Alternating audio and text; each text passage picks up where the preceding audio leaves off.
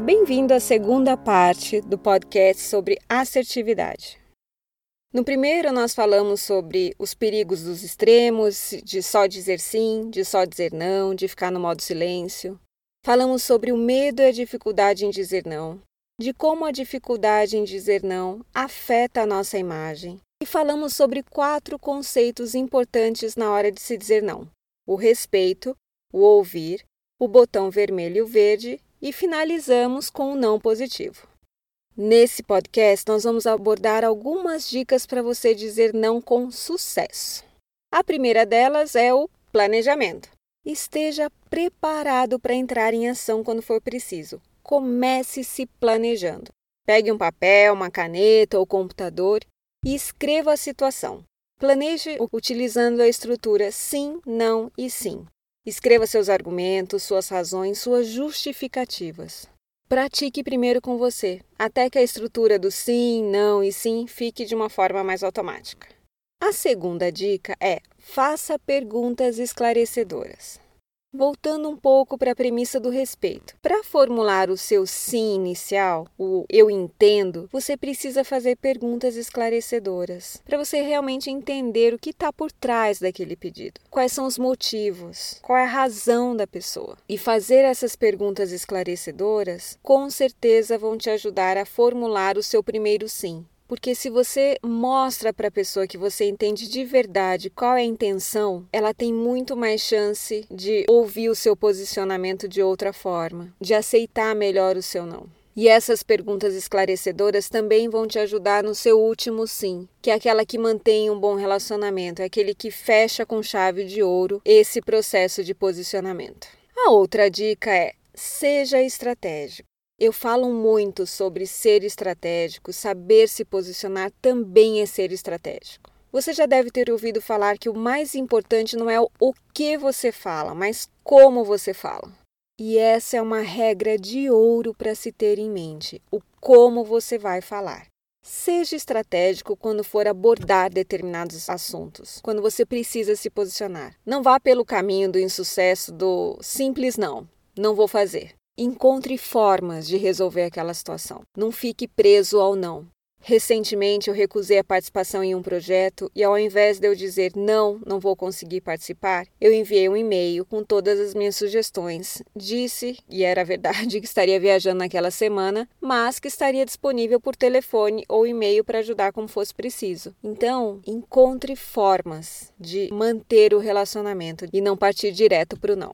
E uma outra dica, até alinhada à questão de ser estratégico, é negocie e encontre alternativas. Ao invés de você se sobrecarregar e abrir mão daquilo que você planejou e da sua rotina, negocie. E para isso, o primeiro passo é você entender a urgência da pessoa, da tarefa, as razões dela, os motivos dela, sem abrir mão das suas atividades e prioridades do que é importante para você. Alguns exemplos. Oi, Adriana, podemos almoçar juntos hoje? Podemos almoçar sim. Hoje não vai ser possível, mas a semana que vem a gente marca, pode ser? Adriana, você pode terminar esse relatório? Posso sim, mas primeiro eu preciso pensar uma forma mais simples de fazer isso. E não consigo fazer agora. Podemos marcar para a próxima quarta? Isso a gente pode praticar em inúmeras situações. Eu tenho uma cliente de coaching que atua como gestora de projetos em uma grande empresa e tem uma rotina de viagens intensa. Em uma sessão, ela me contou uma situação que queriam fazer uma reunião com ela, só que seria em outra cidade. Ela já estava exausta de tantas viagens. E ela ligou para a pessoa e respondeu: Gostaria muito de fazer parte dessa reunião e estou disponível para fazer uma videoconferência. Que tal amanhã, tal hora? Às vezes a gente fala sim sem tentar, no mínimo, negociar uma forma diferente. Ao invés dela falar não, não vou à reunião, já dizer o não de cara, ela deu uma alternativa e começou falando sim, que ela poderia contribuir com o projeto e queria participar da reunião. Por isso é super importante que você seja estratégico e encontre formas criativas que negocie o que é possível fazer, preservando o que é importante para você. Só que para ter criatividade nessas situações, você precisa estar no modo pensante, no modo botão verde acionado e não modo vermelho. Portanto, a inteligência emocional aqui é fundamental. Uma outra dica é dê um pause e saia de cena. E isso também tenho aprendido com o passar dos anos, por isso que eu adoro. Quilômetros rodados dá uma sabedoria incrível. A gente não precisa responder tudo de cara, na hora. Eu já me coloquei em muitas situações em que eu ficava sobrecarregada porque acabava respondendo sim no calor da emoção, logo de cara que as demandas chegavam. Então, dar um pause é fundamental para você pensar e responder quando você tiver chance de fazer uma análise melhor da situação. Esse pause é super importante também quando você perceber que o botão vermelho está acionado em você ou na pessoa que você estiver conversando. Nessas horas é imprescindível dar um tempo.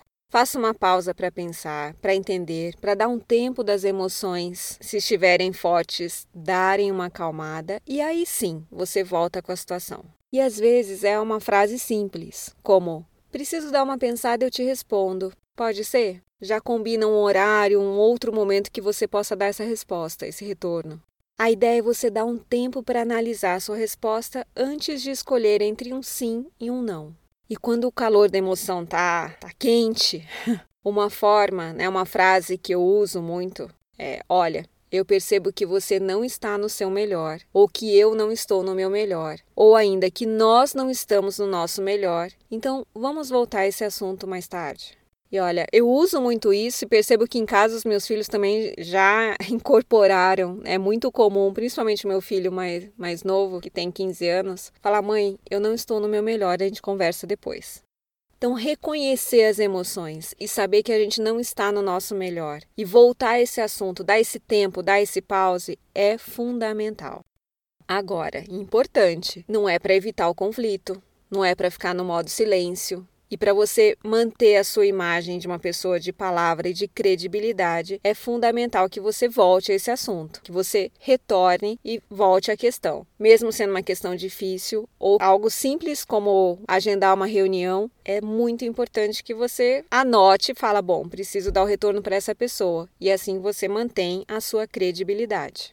Outra técnica, mas na verdade é mais um, um, um recurso, é salvar como rascunho né, adiar essa hora H de dar resposta. E está muito alinhada com a, com a dica anterior de dar um pause. Olha, eu já passei muitas situações que eu reagi no calor da emoção. E já enviei também muito e-mail e vi pessoas enviarem um e-mail deixando muito óbvio que o botão vermelho estava acionado. Gente, nessa hora é simplesmente usar o recurso de salvar como rascunho e falar: bom, agora não, não estou no meu melhor. Depois eu leio e volto e vejo se realmente vou mandar esse e-mail. Algumas pessoas ainda usam a expressão no inglês sleep on it, né? Que é em português quer dizer deixa eu dormir com o assunto e aí eu, a gente volta depois. E aí você relê o e-mail, você revê a sua posição. A ideia é você se posicionar depois que se acalmou, que refletiu ou até que a emoção passou, ou passou o tempo e você realmente não se comprometeu a algo simplesmente porque estava no calor da emoção. E, gente, pode ser emoção positiva ou negativa, né? Não que emoção tenha polos, mas pode ser uma coisa boa ou uma coisa ruim. Quando a gente está no calor da emoção, o nosso lado, nossa parte pensante não está no melhor. E é muito importante ter a ciência desse conceito. Uma outra dica, muito alinhado nas premissas que nós falamos no anterior, é focar no como e não na reação do outro. Quando a gente fala do medo, que muitas vezes a gente tem do impacto que o nosso posicionamento vai causar no outro, é porque a gente fica tentando ter o controle de como o outro vai reagir, de como o outro vai se sentir. E isso não é possível. Controlar a reação do outro é desumano, como dizem lá em casa. Então, focar na reação do outro ao invés de focar naquilo que é o seu interesse acaba sendo frustrante porque você não tem controle sobre a reação do outro. Mas você pode sim, e essa é a boa notícia, você pode focar no como, no respeito, que é o que nós já falamos, sobre como você vai dizer esse não. E aí você pode influenciar a reação do outro. E também você pode gerenciar a reação do outro caso o botão vermelho esteja acionado. Como a gente já falou, lembre-se, não se posicionar por medo de como o outro vai reagir é um preço muito alto, que a gente precisa começar a pensar se está disposto a pagar. E a última dica de hoje é o autoconhecimento.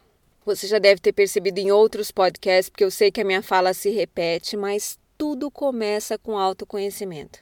Não tem outro jeito. A gente precisa sair do piloto automático, precisa parar e reconhecer aquilo que é importante para a gente, o que a gente quer defender.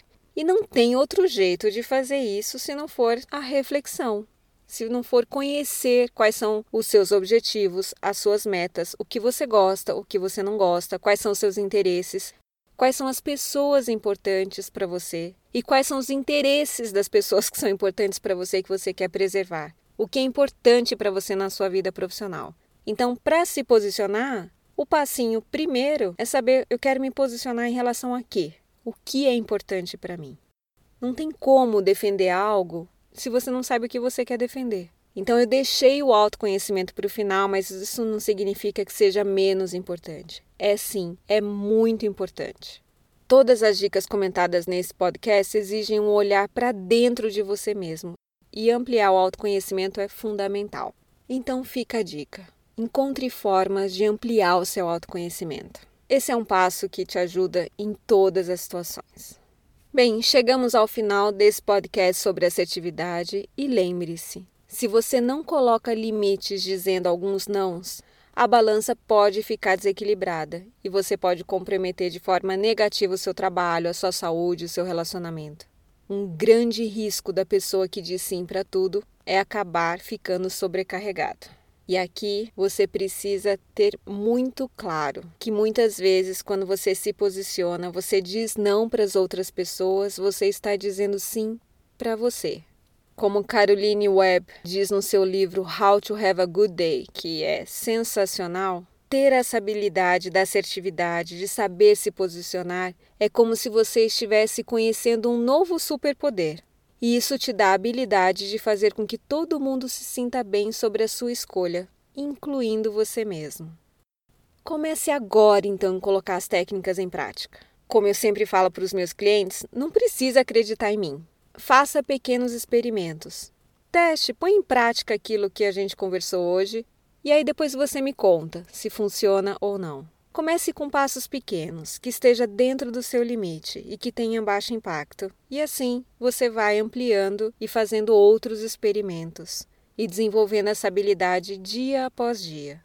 Comece a fazer diferente e ver como você se sente em relação a isso. Quais são os impactos da sua ação? E pouco a pouco você vai trilhar um novo caminho, vai criar um, outros mecanismos neurais e vai ensinar que pode sim ser diferente e mudar esse hábito de pensamento, de dizer sim para tudo ou não para tudo, ou ser omisso até que se torne automático. Lembre-se de ser estratégico quando for colocar os limites, da técnica do não positivo e seja principalmente fiel aos seus valores e à pessoa que você é. Uma boa semana e até mais.